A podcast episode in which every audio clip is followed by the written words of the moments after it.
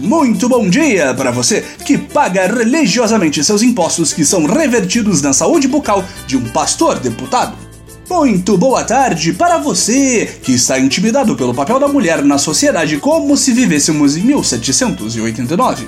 E muito boa noite para você que acha que se comparar com um desenho animado ultrapassado, misógino e ignorante dos anos 90 é motivo de orgulho. Este é o Boletim do Globalismo Brasileiro, seu relatório semanal sobre a luta do nosso capitão contra as forças comunistas do aparelho digestivo e da Lei Maria da Penha. Toda semana a gente vai trazer para você aquilo que nem o seu grupo de Zap Zap mostra. Então, não saia daí!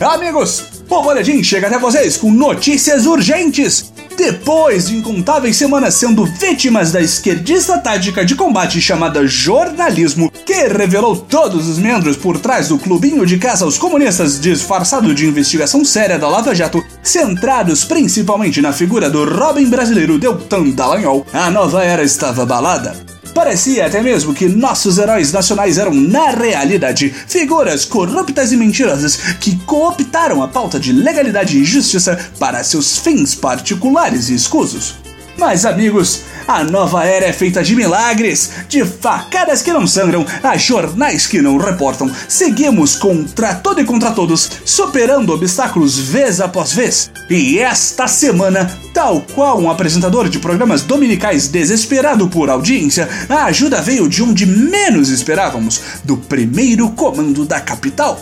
A nossa saudação aos patriotas do PCC. Não, pera recentemente a Operação Cravada da Polícia Federal, cujo objetivo era supostamente desmantelar os núcleos financeiros de organizações criminosas que ainda não são partidos políticos, revelou uma conversa entre membros do PCC no qual fica clara não só a relação entre comunistas e criminosos, mas também como a nova era está realmente fazendo algo de positivo, nós prometemos.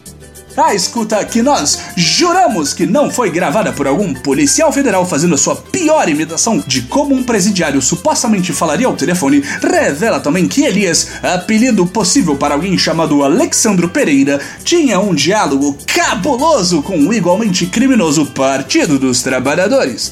A gente sempre soube! Além disso, segundo o suposto tesoureiro do PCC, o ministro Sérgio Moro seria uma figura perigosíssima para os criminosos, uma espécie de herói nacional que está dificultando muito para o cidadão de mal cometer crimes. Exatamente como o ministro que propôs uma lei anticrime se comportaria. Que conveniente! É quase como se Moro, que comanda a Polícia Federal, tivesse solicitado que se inventasse uma escuta buscando recuperar um pouco do que resta da sua reputação em frangalhos e, como de costume no governo Bolsonaro, jogasse a culpa de quaisquer problemas e polêmicas nos governos anteriores. Mas não é isso não e explicaremos o porquê.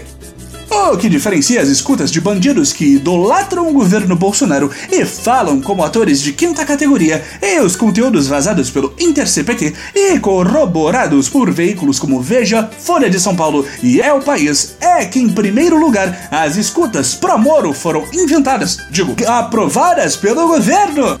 E todo mundo sabe que quando algo tem aval governamental é completamente real e verdadeiro, sendo proibida a mentira na nova era.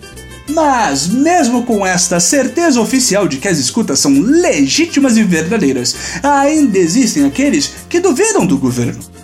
O jornalista e ex-garoto propaganda do impeachment de Dilma Rousseff, Reinaldo Azevedo, acredita que a divulgação conveniente de escutas feitas em abril, na mesma semana na qual o governo tentou em vão transferir o ex-presidente e tá preso babaca Lula para uma cadeia comum, seja uma tentativa desesperada de novamente mudar o foco do debate político para a tenebrosa esquerda.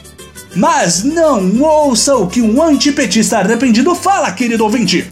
Quando você achar que a nova era te deixou na mão, lembre-se, sempre teremos o Ministério da Verdade para inventar notícias que nos isentam de qualquer culpa. Esse foi o nosso Boletim do Globalismo Brasileiro para a semana de 12 de agosto. Envie sua sugestão ou crítica para nosso perfil BoletimB no Twitter e fique ligado nas nossas próximas notícias globalistas. E lembre-se, diálogos cabulosos acima de tudo, Brasil acima de todos.